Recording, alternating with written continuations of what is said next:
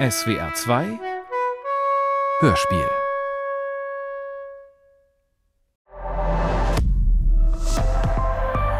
ARD Vous informons que notre conversation est enregistrée. Le SAMU de Paris, bonjour. Oui, bonjour, on vient de prendre des balles à côté du Bataclan. Mon mari est blessé, moi aussi.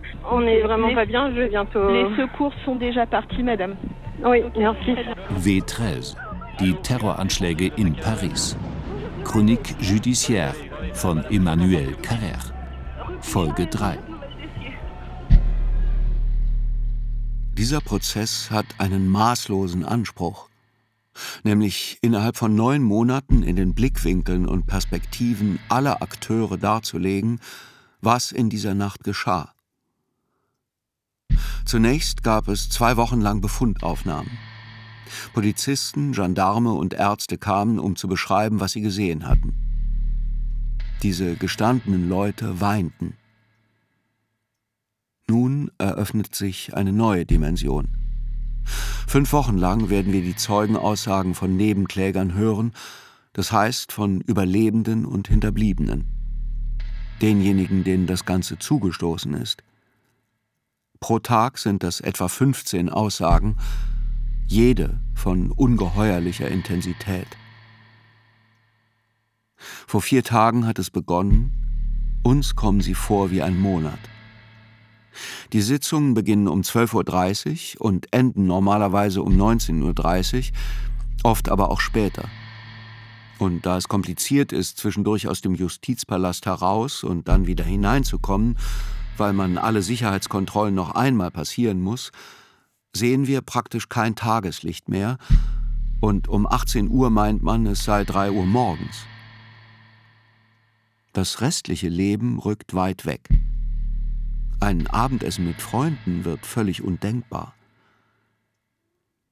Zur Lösung des Problems benutzte der Vorsitzende, dessen handfeste Art wir alle mögen, eine ungeschickte Formulierung, für die er sich sofort danach entschuldigte.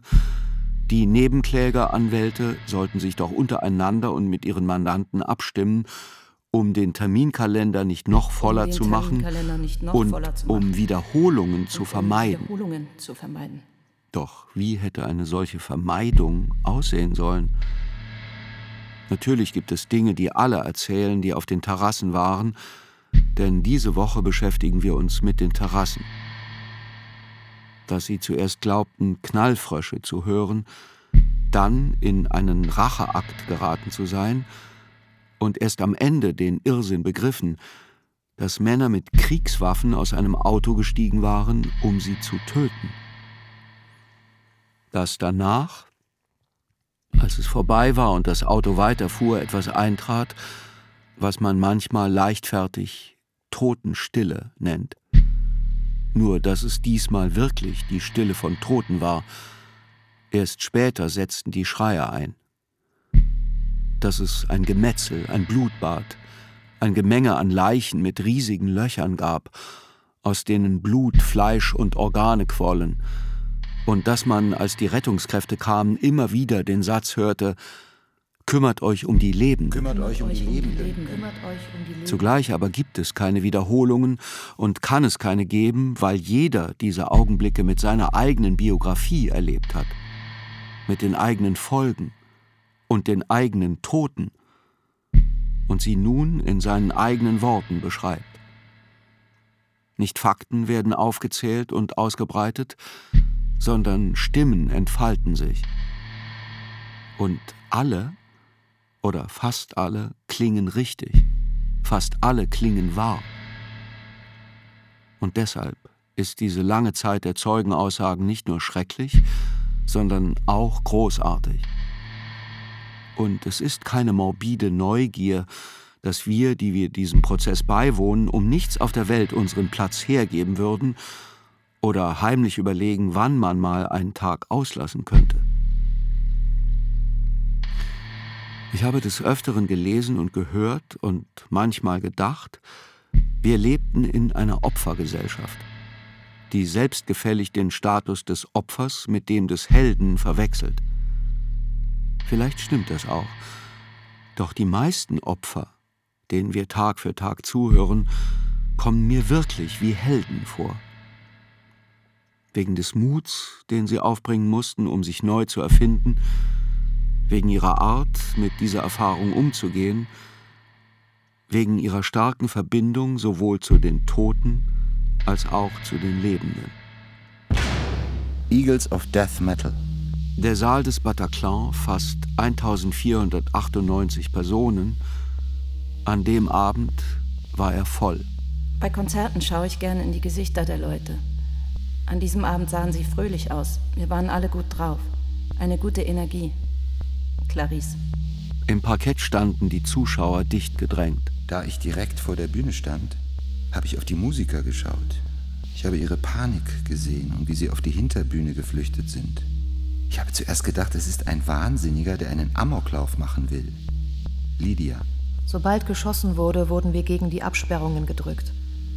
Ich wurde von einer Kugel getroffen, ich weiß aber nicht, welcher von den dreien sie abgeschossen hatte.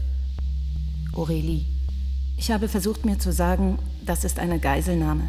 Wenn wir machen, was sie von uns wollen, schaffen wir es auch wieder raus. Aber nein, es wird klar, dass sie da sind, um uns zu töten. Und ich habe gedacht, das ist echt verrückt. Ich werde auf einem Konzert von ein paar kalifornischen Rednecks sterben, für das ich 30 Euro und 70 Cent bezahlt habe. Clarisse. Ich wollte über eine Absperrung, aber alle haben von hinten gedrängt. Mein Bein wurde eingeklemmt und ich habe herumgefragt, ob jemand ein Messer dabei hat, um mir das Bein abzuschneiden. Lydia. Die Zuschauer, die sich auf den Boden warfen, weil sie hofften, damit den ersten Gewehrsalven zu entgehen, fielen nicht nebeneinander, sondern aufeinander. Absichtlich oder unabsichtlich deckten die oberen die unteren ab. Alle waren ineinander verkeilt. Verkeilt. Dieses Adjektiv taucht in den Aussagen immer wieder auf. Ich habe meine Frau zu Boden geworfen und dann mich auf sie. Alle im Parkett haben sich hingeworfen. Nach den ersten Salven habe ich einen athletischen Typen gesehen, der hat auf den Boden gezielt. Er ist ganz ruhig vor sich hingegangen, immer ein, zwei Schritte, eine Salve, ein, zwei Schritte, eine Salve. Er war nicht vermummt. Als mir das klar wurde, dass er sein Gesicht nicht versteckte, habe ich kapiert, dass wir alle sterben werden. Thibaut. Sie hatten alle Lichter angeschaltet und knallten die Leute mit einem gewissen Spaß ab, würde ich sagen. Amondine. Ich dachte, aha, hier also, jetzt. Das also ist mein letzter Atemzug. Der einzige Gedanke, der mich beruhigt hat, war, dass ich keine Kinder habe. Thibaut. Viele, die unten lagen, berichteten von der warmen, klebrigen Flüssigkeit, die auf sie rann, ohne dass sie gleich verstanden, dass es Blut war. Ich habe sofort in einem Meer aus warmem Blut gebadet. Ich habe nicht verstanden, woher so schnell so viel Blut gekommen sein konnte. Amundine. Als ich mein Gesicht unter dem Schuh von jemandem über mir wegdrehen wollte, wurde mir bewusst, dass ich schwer verletzt war. Ich merkte, dass meine Wange völlig abgelöst an meinem Gesicht herunterbaumelte. Ich steckte mir die rechte Hand in den Mund und versuchte die Zähne herauszuholen, um sie nicht zu verschlucken. Denn dann hätte ich vielleicht gehustet und die Aufmerksamkeit der Terroristen auf mich gezogen. Geil. Ich wollte nicht mehr leiden. Ich fand mich damit ab, dass ich mit 32 sterben würde, inmitten von Gleichaltrigen, die genau wie ich ein schönes Leben vor sich hatten und nun von Leuten umgebracht wurden, denen das Spaß machte. Amundine. Sie waren sehr jung und ganz ruhig. Irgendwann hatte das Sturmgewehr von einem von ihnen wohl eine Ladehemmung und ein anderer half ihm, das in Ordnung zu bringen und machte dabei Scherze, wie ein guter Freund am Schießboden stand. Edith. Eine Überlebende erzählt, als die Attentäter eine Pause gemacht hätten, um ihre Gewehre nachzuladen, habe sie aufstehen und flüchten wollen und sich mit den Händen auf den Boden abgestützt. Doch der Boden unter ihren Händen sei weich gewesen, denn sie hatte sich nicht auf dem Boden abgestützt, sondern auf Menschen. Und es seien keine Menschen mehr gewesen, sondern Leichen. Nachdem sie nachgeladen hatten, ging es nicht mehr so wahllos, sondern gezielter weiter. Kugel für Kugel. Ganz gezielt. Ein Schrei, ein Schuss, ein Weinen, ein Schuss, ein Telefonklingeln, ein Schuss. Pierre Sylvain. Ein Mann ist aufgestanden und hat gerufen, Hört auf, warum macht ihr das? Einer der Schützen hat ihn umgenietet. Edith. Wer sich bewegt, stirbt. Also stellen wir uns tot. Ständig klingeln unsere Telefone. Mit diesem iPhone klingeln, das man so gut wiedererkennt und bei dem es mir auch sechs Jahre später noch kalt den Rücken herunterläuft. Lydia. Einer der Terroristen hat gesagt, das ist die Rache für unsere Brüder in Syrien. Ihr könnt euch bei eurem Präsidenten Hollande bedanken. Aber ich weiß nicht, was in Syrien los ist. Ich bin hier, um eine schöne Zeit zu haben. Elaine. Er hat diese kleine Ansprache über Syrien gehalten. Als sei ihm das eigentlich völlig egal. Als hätte er es auswendig gelernt. Und als glaubte er nicht einmal selbst dran. Das Einzige, was sie interessiert hat, war auf uns zu schießen. Erbärmlich. Edith. Ich hatte ein weißes T-Shirt an und wog 120 Kilogramm. Ein nettes Ziel. Ich habe mich vor Edith gelegt und gedacht, vielleicht schützt sie das. Bruno. Ich habe das Gemetzel dann nur noch gehört. Ich bin in Fötusstellung hinter Bruno gelegen und habe auf den Tod gewartet. Ich habe gesehen, wie am Ende des Balkons die Tür aufging. Der Typ stand ganz ruhig drei, vier Meter von uns entfernt. Er hatte weiße Turnschuhe an. Edith. Und dann gab es diese Horrorexplosion. Es war sowieso schon alles Horror. Ich dachte, schlimmer geht's nicht. Aber das war dann noch eine Stufe mehr.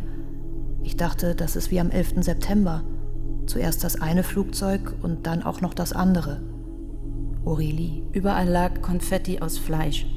Ich habe gedacht, im Kühlschrank ist keine Milch mehr. Und ich habe die Mensa-Rechnung meiner Tochter nicht bezahlt. Edith. Ich habe Federn durch die Luft fliegen und auf uns heruntersegeln sehen. Später habe ich verstanden, dass das Federn aus seiner Daunenjacke waren.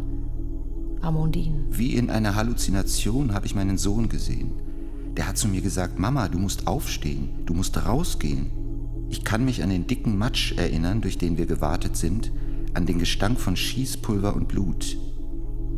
Geil. Bei der panischen Flucht nach draußen seien die einen, im Versuch über die anderen zu steigen, notgedrungen auf sie getrampelt.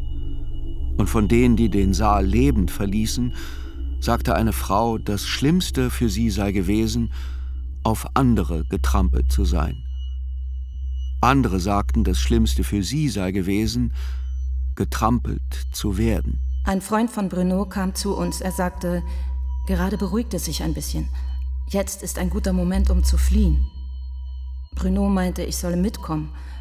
Ich sagte, ich kann mich vor Angst nicht bewegen.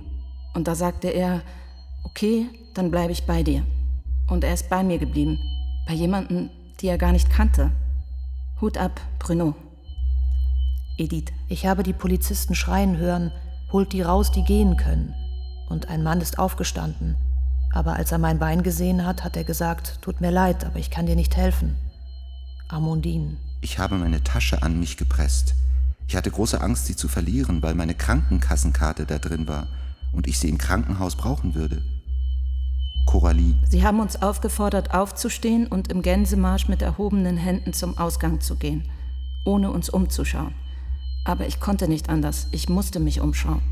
Das riesige Meer aus schwarzem, dicken Blut, das immer noch weiter floss, die ganzen Körper, die eine Stunde zuvor noch getrunken und getanzt hatten. Edith. Als ich mich umgedreht habe, habe ich das ganze Blutbad gesehen und das grelle, weiße Licht. Das ganze Parkett war übersät von Körpern, die ineinander verkeilt waren. Man konnte unmöglich die Toten von den Lebenden unterscheiden. Und darüber Rauchschwaden, ein völlig unerklärliches, unverständliches Bild. Pierre Sylvain. Simone Weil schreibt, das imaginäre Böse ist romantisch, romanhaft und immer verschieden. Das reale Böse ist trist, öd und langweilig. Das imaginäre Gute ist langweilig, das reale Gute ist immer neu, wunderbar und berauschend. Man spricht zu oft und zu bereitwillig vom Mysterium des Bösen. Zum Sterben bereit sein, um zu töten, oder zum Sterben bereit sein, um zu retten. Welches ist das größere Mysterium? Die meisten Überlebenden quält ein schlechtes Gewissen, nämlich das überlebt zu haben. Warum sind Sie, die anderen, tot und ich lebe noch? Für manche ist diese Frage in einer Person verkörpert.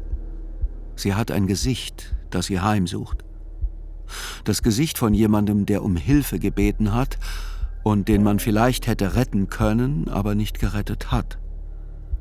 Entweder weil man schon jemand anderen zu retten hatte, oder jemanden, den man geliebt hat, oder jemanden, der schlicht und einfach zuerst dran kam. Oder weil man die eigene Haut gerettet hat, weil man schlicht und einfach selbst zuerst dran kam. Die, die so gehandelt haben, können sich das nicht verzeihen. Manche sagen es offen und mit ergreifenden Worten. Die anderen dagegen vergeben ihnen und sagen, das sei normal und menschlich. Sie legen auch großen Wert darauf klarzumachen, dass viele gut reagiert haben und oft besser als gut, weit über das hinaus, was die Moral verlangt. Normalerweise offenbaren Geschichten von Schiffbrüchen, Katastrophen und Paniksituationen die schlimmsten Seiten des Menschen. Feigheit. Feigheit, Egoismus, Egoismus. Kampf auf Leben, Kampf und auf Tod. Leben und Tod um einen Platz in einem Rettungsboot der Titanic. Diese hier kaum. Auch wenn sich unter den Überlebenden des Bataclan eine mehr oder weniger bewusste, gemeinsame Fiktion von Edelmut und Solidarität gebildet haben mag, das ist möglich, ist man Sitzung für Sitzung beeindruckt von den Beispielen an gegenseitiger Hilfe, Unterstützung und Mut. Da ist Bruno, der sich nicht nur damit begnügt, Edith, eine völlig Unbekannte, mit seiner imposanten Statur zu beschützen, sondern auch bei einer sich bietenden Fluchtmöglichkeit zu ihr sagt, komm, gehen wir, und bei ihrer Antwort, ich kann mich nicht bewegen, gelassen beschließt, Okay, dann bleibe Okay. ich bei dir. dann bleib ich bei dir. Da ist Clarisse, die an der Spitze von etwa 50 nachströmenden Personen mit übermenschlicher Energie einen Durchbruch in eine Zwischendecke schlägt, durch die man den Attentätern entkommen will. Trotz der Panik lässt man die Schwächsten vor, macht ihnen eine Räuberleiter und keiner sagt, wir sind schon zu viele, wir können nicht alle mitnehmen, das Boot ist voll. Da ist der Polizist der Brigade zur Kriminalitätsbekämpfung BAK, der aus eigener Initiative und entgegen der Hierarchie entscheidet, nicht auf die Verstärkung zu warten, sondern allein mit seinem Fahrer ins Bataclan zu gehen, auch wenn sie zu zweit kaum eine Chance haben, es lebend wieder zu verlassen. Sie haben nur kleine Handfeuerwaffen gegen Sturmgewehre. Doch dem Back-Polizisten gelingt es, einen Terroristen zu erschießen, der sich gerade auf der Bühne in die Luft sprengen will. Und seine Tat ist nicht nur heldenhaft, sondern auch effizient. Der Beschuss endet und man kann mit der Evakuierung der Lebenden beginnen. Und da sind die Paare, die Paare geblieben sind, auch wenn einer von beiden durch das Massaker behindert oder entstellt wurde. Restaurative Justiz. Georges Salins Tochter Lola wurde im Bataclan getötet. Salin ist ein hagerer, drahtiger Arzt im Ruhestand. In Erinnerung an seine Tochter schrieb er ein schönes Buch über Liebe und Trauer, L'Indicible de A à Z.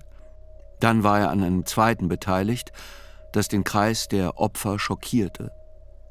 Il nous reste les mots ist ein Dialog mit Asdin Amimour, dem Vater von Sami Amimour, derjenige, der sich auf der Bühne des Bataclan in die Luft gesprengt hatte.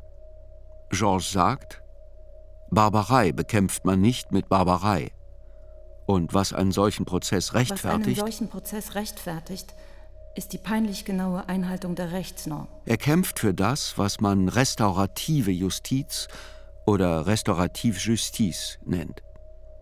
Restaurative Justice wurde etwa nach dem Völkermord in Ruanda praktiziert und basiert darauf, Opfer und Täter in einen Dialog zu bringen, falls beide Parteien bereit dazu sind, und zwar nach dem Prozess ohne strafrechtliche Relevanz, ohne Publicity, ohne andere Zeugen als die Gefängniswärter und mit dem einzigen Ziel, dass jeder seine Wahrheit äußern und bei seiner Neufindung, falls eine solche möglich ist, ein Stück weiterkommen kann. Salah Abd Eslam hatte während des Prozesses etwas gesagt wie, naja, dass es unter den Opfern des Anschlags Muslime gegeben hat, ist schade, das wollten wir nicht. Als seine Äußerung eine Welle der Empörung auslöste, verteidigte er sich mit den Worten, man mache sich ja nicht einmal die Mühe, ihn verstehen zu wollen, und man müsse die Türen des Dialogs offen stehen lassen. Drei Tage nach Georges Zeugenaussage ist Patrick Jardin an der Reihe. Ein stämmiger, derber Mann, der zuerst dem Back-Polizisten dazu gratuliert, diesen Abschaum von Sami Amimour abgeknallt zu haben und dann sagt, Typen wie Salah Abdeslam gehörten erschossen. Dass die Todesstrafe nicht mehr existiere, sei sehr schade, doch zumindest solle dieses Gewürm sein ganzes restliches Leben im Knast vermodern bevor es in der Hölle schmore. 38 Prozent der Muslime in Frankreich, sagt er, würden die Enthauptung von Samuel Paty gutheißen und es sei höchste Zeit, dass die Obrigkeit die Konsequenz aus diesen Zahlen ziehe. Man wirft mir vor, ich sei voller Hass. Und es stimmt, Herr Vorsitzender, ich bin voller Hass. Und was mich am meisten anwidert, sind Eltern von Opfern, die diesen Hass nicht empfinden. Wie dieser Herr, der mit dem Vater von dem einen Terroristen ein Buch geschrieben hat. Sowas kotzt mich an.